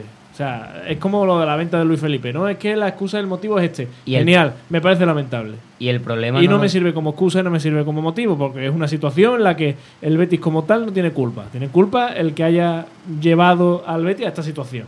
El problema no lo tiene también la liga no aumentando un poco el límite salarial. De pero- todos los equipos yo después de la crisis del COVID. Ya, pero yo entiendo que al final esto no puede ser el desmadre.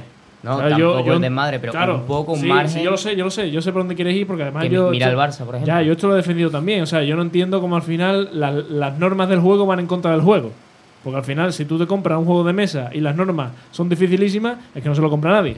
Pues esto es igual. Si la liga tiene unas normas económicas que no hay quien las aguante y que hacen que el show cada vez sea peor porque jugadores se van a liga a otras ligas, a otros lados y los Claro. fichajes cada vez son peores y, y los- el nivel de los equipos va bajando, al final esto quién lo ve. Que final Messi- no, no se nos olvide que esto al fin y al cabo es un show, es un deporte. O sea, esto es Messi un no ha venido a la liga por eso. Pero que además la liga tampoco tiene culpa de que en la Premier o en Arabia se permita invertir a pérdida. No, la, Es que la, liga, no puede hacer eso. La liga no tiene culpa de que los clubes al final se gestionen mal. Y al final la excusa yo lo entiendo. Que, que Teba o el que sea que diga, mira, yo no tengo la culpa de que tú hayas hecho esto, esto y esto y esto y al final estés en esta situación. Yo eso lo entiendo. Que aquí no podemos estar, sobre todo cuando hay clubes que lo han hecho bien. Es que, es que esa, esa es la cuestión. Si hay clubes que lo han hecho bien, ¿qué pasa? ¿Que ahora esos clubes se van a ver perjudicados porque le pasan la mano a los que no lo han hecho bien? Pero entonces, en- entiendo esa posición, pero entonces estamos de acuerdo que es otra dimensión, ¿vale? Pero al Barça, Exacto. Bueno, pero eso es otra, esto es otra Los cuestión de la liga. avales, las palancas, la- porque ya no es ya no es una parte de la liga que, que te reclama, ya es toda la liga menos el Barça. una deuda de Ya, pero- mil millones y fichar a Lewandowski Pero, por 50. pero vamos a ver, es que claro, Y a Gundogan y a... si yo Sí, voy, sueldo que tiene. si yo voy a pedirle una hipoteca al banco y a decirle no, no te preocupes, que yo de aquí a dos o tres años lo he recuperado, el banco me dice, anda, vete a tu casa. A mí no me preguntes más. Ahora se presenta allí, eh, yo qué sé, Amancio Ortega. Amancio Ortega, le dice, oye, necesito un, un aval de no sé cuántos millones, pero no te preocupes que yo de aquí a tres años lo he recuperado. Pues el banco dice, pues claro. Porque sé que me lo vas a recuperar. El Barça igual. O sea, el Barça al fin y al cabo es un equipo que mueve muchísimo dinero. Pero es diferente porque, porque al final se, es una norma de lo que estamos hablando. Ya, ya, la ya. norma debería ser igual para todos, ¿no? Sí, bueno, sí, sí. Pero Los- pa- y pero para el Barça no es igual. Debería, debería. Los. Que no es lo mismo que, que te concedan una, una hipoteca, un préstamo o no. Ya, ya, ya. Que estamos hablando de que hay una norma, hay una ley. Tú, puedes, tú no puedes robar para Mancio Ortega así. Ya, pero Eso ¿sabes es lo que pasa? norma. Que el, el 99,9% del dinero que entra en la liga es gracias a clubes como el Barça y el Madrid. ¿Te vas a ponerte vas a ponerte tonto con Barça y Madrid sabiendo que ellos No, son pero- los que te sustentan? Pero después llega el decimoquinto de la Premier y te suelta 30 millones de euros por un jugador titular de tu cuarto. ya. Entonces también es que no es Sí, yo- perfecto yo todo entiendo. lo de la No, liga. no, Eso es un tema muy largo. ¿eh? perfecto. Hablar de las reparticiones televisivas y todas las cosas. uf. Es muy, muy largo. en fin. Pero por eso, porque en España tampoco hay la capacidad de que llegue un jeque. Es que, claro, hay dos o tres jeques en España, mientras que en Inglaterra hay fondos soberanos saudíes, cataríes, rusos y demás que están invirtiendo a pérdida. En Arabia tienen al gobierno detrás. En- Eso en España no puede ocurrir, porque además, si tú aflojas la mano y no, y no tienes ningún control sobre las finanzas de los clubes, es que yo creo que desaparecerían dos o tres históricos por cada temporada. Pues Sí, pero de todas formas las inversiones extranjeras aquí en España tampoco han salido demasiado bien. Que las normas sean demasiado estrictas, eso sí que lo podemos debatir. Pero es que la liga está haciendo lo que tiene que hacer, creo yo, en ese Claro, aspecto. pero, ¿eh? pero si es que es lo que he dicho antes, si hubiera, o sea, si la unanimidad de los clubes de España estuvieran mal, pues se puede entender que rebajen, digamos, un poco la- la- el nivel. Pero si hay clubes que lo hacen bien, pues que lo haga todo el mundo Si bien. tú te encuentras a una Real Sociedad, a, Que no es imposible, a vaya. un Celta con la cuenta saneada, es que poder se puede. Es un puzzle de 1890 piezas, pero hay gente que lo ha hecho. Pues entonces, si hay gente que lo ha hecho, tú también tienes que intentar hacerlo. Pero volvemos a lo mismo, también, también hay gente que lo ha, lo ha hecho mal, está en el grupo de, que, de los que lo han hecho mal y les deja hacerlo peor todavía. Mientras que a los bueno, otros, por, claro, es por un millón de euros, no deja, no deja tenerle margen. Es otra cosa. Pero bueno, en fin, aquí- es que al fin y al cabo tampoco nos puede servir de excusa eh, el mal de mucho, porque es muy típico cuando alguien, cuando criticamos la gestión del Betis, que la respuesta como diga es, es que están todos los clubes igual. Es que me da igual el resto de clubes. O sea, es que esto- mal de mucho es consuelo de tonto. Es que como esté en el resto me da igual. O sea, si, si yo tengo una gotera en mi casa, a mí me preocupa la gotera de mi casa. No, no es que todos los vecinos tienen gotera en su casa porque el techo está mal. Me parece genial. Yo tengo una gotera en mi casa. La, que te- la gotera del, del cuarto A me da exactamente igual. Yo me preocupo de la mía y al fin y al cabo aquí nos preocupamos de la gestión económica del Betis. ¿Que está mal? Por supuesto. A mí me da la sensación también, no sé qué penséis vosotros, que se ha ido, digamos, improvisando un poco sobre la marcha. Que es, es una toma de decisiones que se ha ido improvisando y al final, pues bueno, eh, tiene su lado bueno y su lado malo. Yo, O sea, ha habido deci- decisiones que, que, lógicamente pues tenían su parte buena y su parte mala y al final pues bueno, ha derivado en, en otra cosa y al final por ahí tienes que ir improvisando porque no podemos olvidar que esto viene de una temporada en la que el Betis se gasta ciento y pico de millones en futbolistas que acaban quedando en el puesto 14 y que se, y que se devalúan completamente. Que después llega el COVID, tal y cual, y un año con el estadio cerrado, genial, un año con el estadio cerrado, cobrándole la- la- el abono a, a to- a todo el mundo. O sea, que no se nos olvide, que el Betis fue de los pocos equipos que le cobró el abono a la gente sin poder entrar al estadio. O sea, eso es otra. Que sí, que el COVID, tal y cual, que el Sí, mercado, muy bien. Pero después ese dinero no lo cobras al año siguiente. Bueno, sí, pero lo cobraste por, no- por no entrar. O sea, el que después no lo cobrara lo que sea la triquiñuela, eso ya es otra cosa. Pero que al fin y al cabo, o sea, que no todo es culpa del COVID, que aquí se han hecho cosas mal. Que lógicamente se podrían haber hecho de otra manera, sí, que se podría haber ido Guido hace cuatro años por dos duros y Fekir por otros dos duros y tal y cual. Sí. Que se mantiene la plantilla para al final mantener el nivel deportivo del equipo. Sí. Que te ha dado buenos resultados deportivos. Sí. Que te ha dado malos resultados eh, económicos. Pues también. Sí, pero también, también se está haciendo una inversión eh, en, una, en una ciudad deportiva que va a ser pre- previsiblemente de las mejores de, al menos de España, pero de Europa se habla también. Eh, en un estadio nuevo que te va a generar ingresos 365 días al año, como está, como está previsto, que va a tener múltiples funciones, que, que va a tener un centro comercial, que va a tener, etcétera, etcétera. A mí eso también es lo que no me cuadra, ¿eh? Porque Es raro. sin tener un duro, hablando en plata, porque el Betis ahora mismo no tiene un duro, la inversión de hacer una ciudad deportiva es gorda. La inversión de hacer un. de tirar prácticamente todo preferencia y levantarla entera para cerrar el campo es otra inversión gorda. Eh, ahí tú me puedes decir a mí que es del fondo UCVC. Eso. Vale. eso. Pero ¿y por qué el resto de equipos no lo hacen? ¿Dónde está el dinero del resto de equipos? de Pues- hecho, muchos están preparando proyectos. Por ejemplo, los Asuna, el Sevilla y demás también están invirtiendo el dinero del Pues CVC. ya, re- ya repercutirá eso en, la- en las cuentas. Sí, sí, sí. Por eso, al Betis ahora mismo le está repercutiendo, pero, pero es que el Betis ya está haciendo la inversión. Que es que el Betis ya tiene la, la ciudad deportiva ahí. Sí, que ya, ya Que- están que- entrenando. La, la cantera ya va entrenando allí toda la temporada, claro, que- toda la pretemporada, vaya. es que dentro de dos años vamos a tener uno de los mejores estadios de España. Es que eso también, eso también hay que eh, eso también hay que pagarlo y también repercute negativamente en las cuentas, ¿no? Y además que. Claro, pero es que esa es la cuestión. O sea, si eso va a repercutir negativamente en unas cuentas que ya están en negativo, ¿de qué te sirve? Ale, porque es una, es una inversión. De, eh, Pero el Betis está para inversiones. Hombre, si, si, si dentro de dos años eh, el presupuesto, o sea, lo- los ingresos se van a multiplicar, pues claro, claro que te pueden ayudar, ¿no? ¿O no? Porque al fin y al cabo una inversión no es nada seguro. Bueno, si ha- mm, con la con la remodelación que, que se está haciendo del estadio y con la y con las múltiples funciones que va a tener, es previsible que sí. ¿Y si no? Y si no, pues entonces ya hablaremos en ese momento, pero ahora yo- mismo claro, no podemos que- hablar que sobre yo- el futuro. Claro, que yo no quiero ser agorero porque más de uno está diciendo, vaya el agorero este. Yo simplemente pregunto, o sea, porque al final aquí nos tenemos que poner en, to- en todos los puntos de vista. Pero tú dices, ¿y si no? Y yo te digo, ¿y si sí?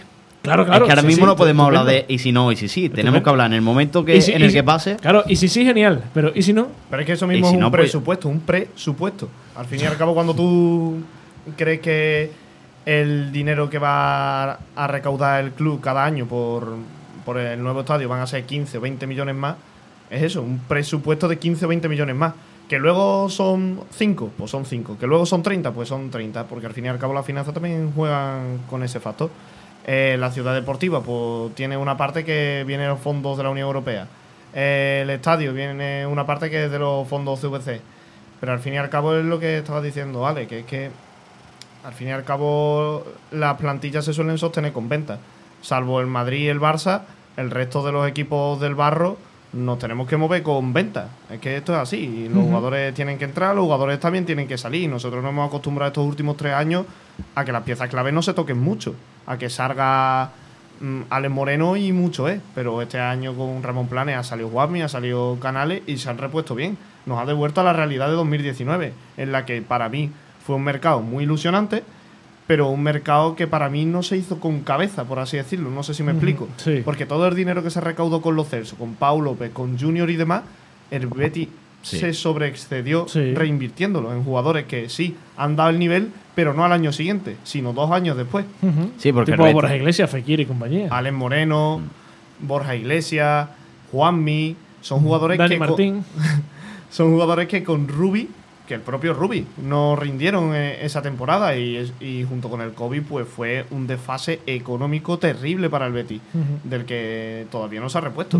Y hemos hablado de que se ha ido Juanmi, se ha ido eh, Canales, se ha ido jugadores importantes que se han repuesto, pero claro, se ha ido Luis Felipe. Que no es que se vaya Luis Felipe, sino que ahora mismo hay dos centrales en la primera plantilla, porque es así, porque Chadi Riad cuenta como jugador del filial. Pellegrini prácticamente todavía no le ha dado oportunidad y habla de él en sus puestos de futuro. Bartra todavía no ha jugado. Claro, Bartra todavía no ha jugado. Mm, Pesela mm, cada 15 días está en Argentina. Mm, y sobre todo se ha ido un central que venía a ser titularísimo en estos años, fuera de mercado, que sí es verdad que te va a dar 20 y pico millones, 25 a lo mucho. Y perdona que te interrumpa, pero si no me equivoco, tenía una de las fichas más altas de la plantilla. Luis Felipe cobraba Sí. más de 6 millones de euros en el Real Betis. Económicamente la, la operación es muy buena. Ahora, deportivamente, pues Deportivamente, te deja es, cojo atrás. deportivamente es un desastre. Porque, porque además es que tres días antes estaba Pellegrini diciendo que no se podía ir y tres días después se ha ido. Para mí, no sé si es que Pellegrini le ha dado el visto bueno a la operación o simplemente ha tragado y se ha callado. Yo creo que ha sido más lo segundo, porque ya dijo Pellegrini que era una irresponsabilidad. Claro, una- esa es la palabra, irresponsabilidad. Dijo que era una irresponsabilidad. Y para mí la irresponsabilidad llega oliéndote que Luis Felipe puede salir, no escribía a Chadi Rías en la lista de la Europa League, que para mí ahí es donde está la importancia de la operación.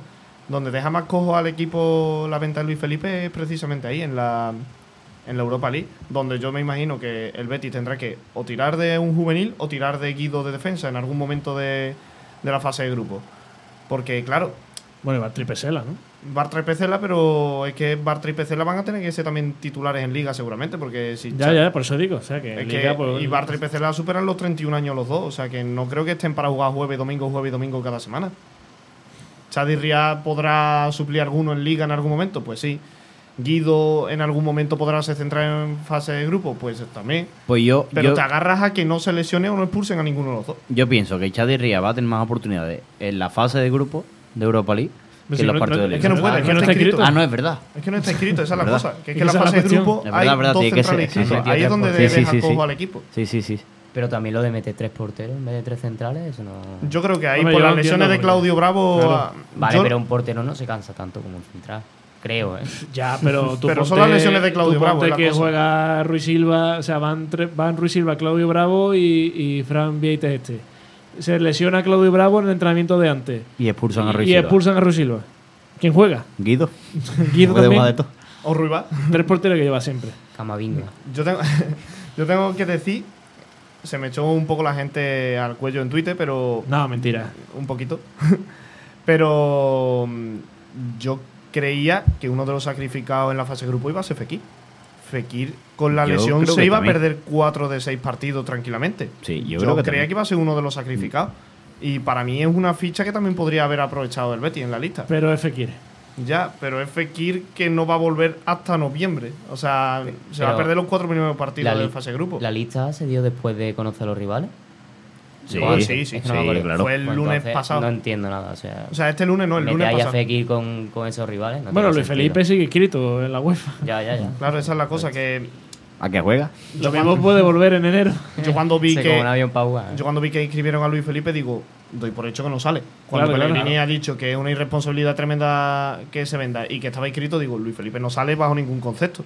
Y ahora me encuentro que dos días después sí, está- sale. es, raro. Es otra operación rara. Otra de esas operaciones que en, en el Betty genial que todos tenemos en la cabeza no se deberían dar nunca. Al final, esto es una consecuencia de una mala gestión. O sea, es así, es otra responsabilidad. La necesidad. El- exacto, pero, pero es que, claro, no nos puede servir de excusa la necesidad. O sea, no, el motivo es la necesidad. Sí, genial, pues muy mal.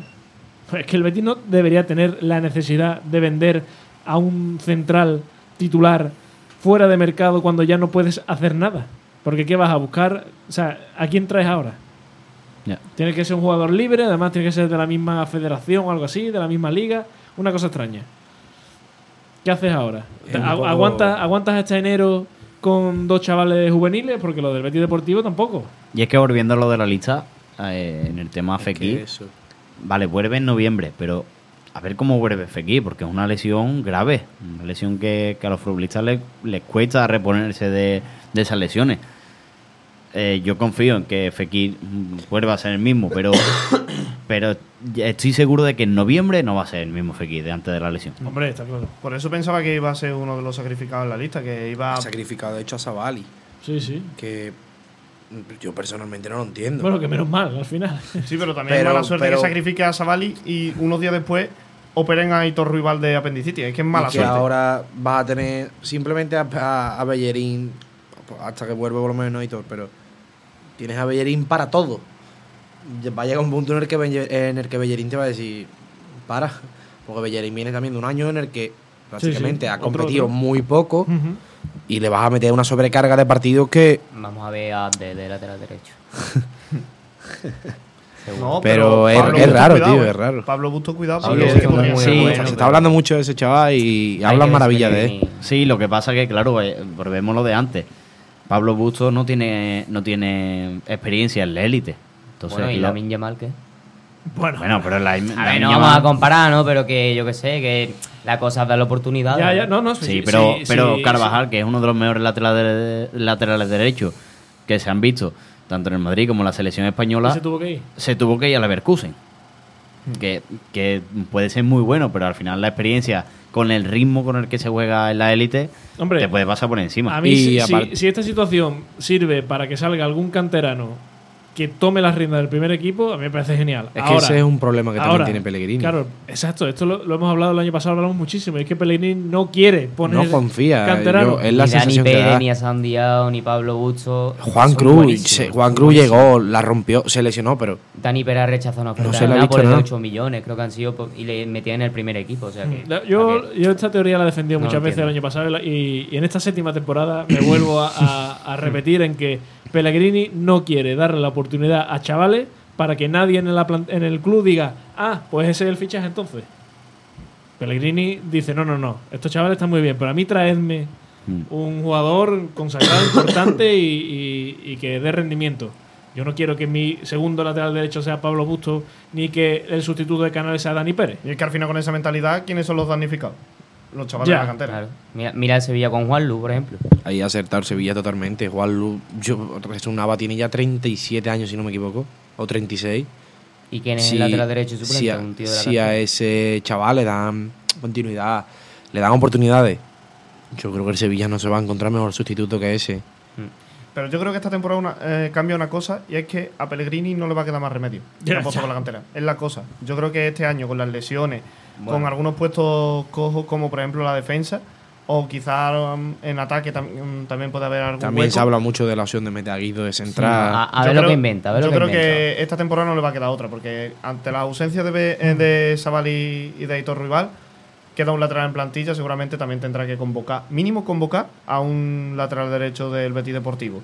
En la defensa igual, en la defensa con Chadi Rías, Bartra y Pecela, mínimo convocar también tendrá que Sí, llevar. porque a Dani convocar- Pérez se lo llevó el otro día al partido contra el Rayo Convoca Vallecano. Yo creo que no le va a quedar otra. Convoca y que juegue no es lo mismo. Porque a Santiago además- también creo que puede tener minutos esta temporada. Además, en el tema centrales, el año pasado tenías a Paul, que salió, salió en aquel partido de, de San Mamés. Y hizo fue- un partido brutal. Yo creo que fue el mejor partido que hizo en el Betis, Paul. No, en su vida. Y, y al final este año tampoco lo tiene. Ha sacado, Pero ha hecho una buena temporada lo hizo fatal de central. Hace ¿eh? ese tipo de cosas. Pele- Pellegrini hace ese tipo de cosas.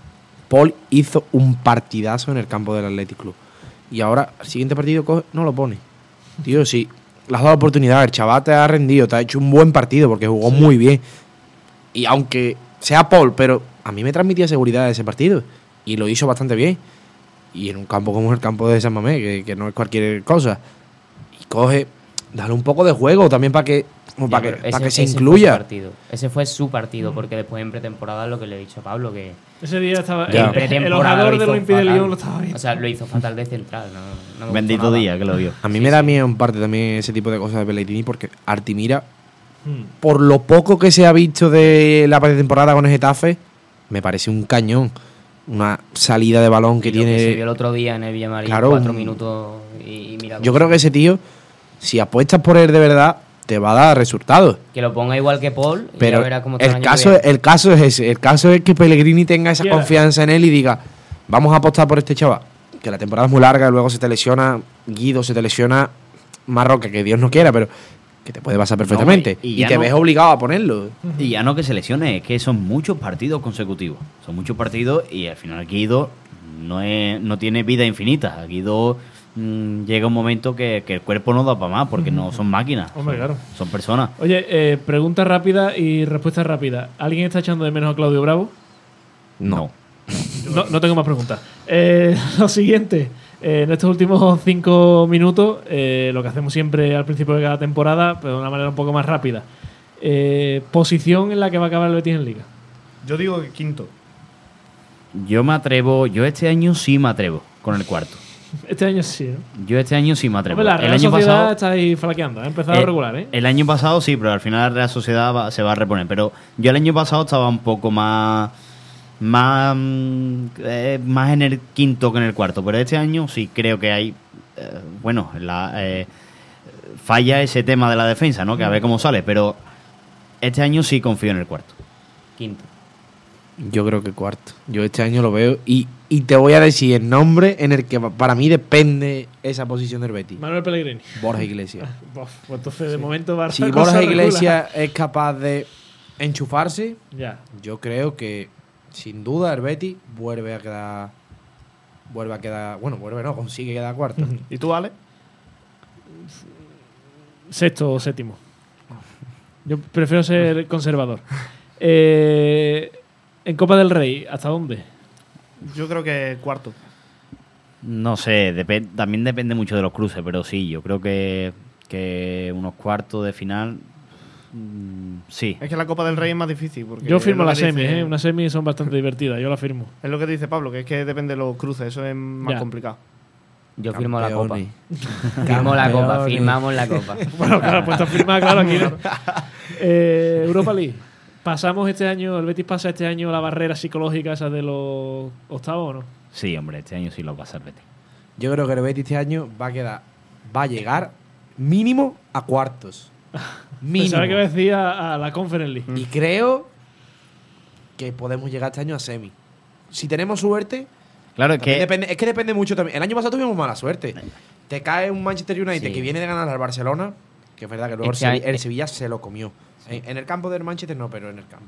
Que Sevilla aquí le dio un baño impresionante. Es que la cosa es que en Europa en mala suerte tenemos todos los años. Es que Entonces ese- ya, ya, si es todos Ah, los vale, años... De momento el sorteo ha empezado bien, ¿eh? Bueno, que es que contra Eso es nosotros lo que me no da miedo. hubo Maguire. Eso es lo que me da miedo, que es el grupo, en teoría, más asequible de todos los que nos hemos enfrentado en los últimos años. Así que la Europa League es el torneo que más miedo me da. Yo hubiera Precisamente por eso. Liverpool Yo, yo sí confío, porque además, que, es que es lo que hablamos antes, veo un fondo de plantilla para competir las tres competiciones. Y yo creo que este año sí se supera esa barrera. Pero es que también vuelvo a echar la culpa al mismo que te da las alegrías después. Pellegrini, el año pasado, un partido clave, campo del Manchester United. Estaba jugando, llegaba a cuarto. Partido, un campo contra un rival bastante bueno. Y me sacó un equipo Mm. Sí, en sí, el sí. que yo creo que nadie lo entendía. sí, Nadie, pero si, nadie, Tío, ve, a, nadie. ve a por el partido. Sí. pero si la jugada de Jose en vez de ir al palo va para adentro, la Sí, pero- la historia cambia. Pero si el Betis en vez de sacarte ese equipo, y en la vuelta, en la propia vuelta, vaya, Y en la vuelta. que estaba todo el mundo con la remontada soñando que el Betis empezó, me acuerdo, el, primer- el partido en, el, en casa. Si mete Juanmi la que tiene. Es que lo mismo, es que el Betis... empezó comiendo al United. Es que lo mismo es que el Betis los primeros sacar un 15 equipo minutos. suplente. En los primeros 15 minutos tiene tres clarísimas. Que es que si mete esas tres, es que está en la siguiente ronda. Es que remonta seguro. Entonces, claro, si, si hablamos por tema de centímetros, es que la historia podría haber sido muy, muy diferente. Los Yo- centímetros marcan muchas cosas en esta Digo vida. En cuartos, fin. que no he hablado. Cuartos. Eh, muy, muy rápido. Eh, jugador revelación, muy, muy rápido. Revelación. Borja Iglesias. Bueno, No es bien. revelación, pero creo que se me entiende. Y jugador de excepción, no me digáis el mismo. si no, Por Jugador la iglesia. de excepción. Eh, no sé, es que para mí jugador revelación podría ser perfectamente Marroca. O Marroca o, o Isco por cómo Sí. por cómo, cómo venía y cómo puede tener la progresión. y jugador de sesión para mí. Me voy a guardar que tengo pensado porque yo creo que ahí es cuando se me echa la gente al cuello. dilo, dilo, venga. Dilo. Dilo. Solo voy a decir que ahora mismo está lesionado. Yusuf. No. No. ¿Yusuf? Fekir. Fekir. No, no, no. Ah, Ah, Sabalí. Empie- eh, Empieza- empieza Yo por creo- Nabil. Yo creo que es Fekir. sí, pues. pero no- tampoco sería muy decepcionante. Pero no es que- no porque Fekir- vaya a dar el bajón definitivo de su carrera, simplemente porque es una lesión grave Ya. y es muy difícil recuperar el ritmo. sí, Bueno, pues. pero no sería excepción. Yo es que confío Sería- mucho, mucho en Fekir. Y te Como diría todos. que la revela, la re- en plan, el jugador que mejor lo va a hacer, incluso, aun sabiendo de cómo viene y la situación en la que se encuentra, yo te digo un Fekir también. Revelación Isco. Y decepción Borja Iglesias. Aunque En fin. yo quiero que meta goles, pero es que no lo veo demasiado. Claro, yo también, quiero, yo también quiero que Fekir vuelva a ser la estrella del equipo. Pero ahora sí mismo no lo veo centrado lo, Lo que tiene pasa que es que mm, simplemente. es una lesión difícil. Pero tú, si tú Borja- bajando los micros, Alba, no te preocupes. Cuando llegue la hora, baja los micros. En fin, oye, que, que muchas gracias por este primer programazo de, la temporada. Os despido muy rápido, Alejandro, Luis, Manu, Pablo. Ha sido un placer tremendo teneros aquí. Las gracias a Alba, que hizo que esto sonara magníficamente bien como viene siendo acostumbrado. Las gracias también a Bufetes y Vianes, que confió una temporada más en patrocinar este programa. Ya saben que esto lo pueden volver a escuchar donde, cuando, de la manera que quieran en las plataformas de podcast. Y que volvemos la semana que viene con muchas más cosas. Que además, previa de Europa League, ¿eh? o sea que cuidadito con, con la cosa. Lo dicho, volvemos la semana que viene. A ver quién está por aquí, pero volvemos la semana que viene.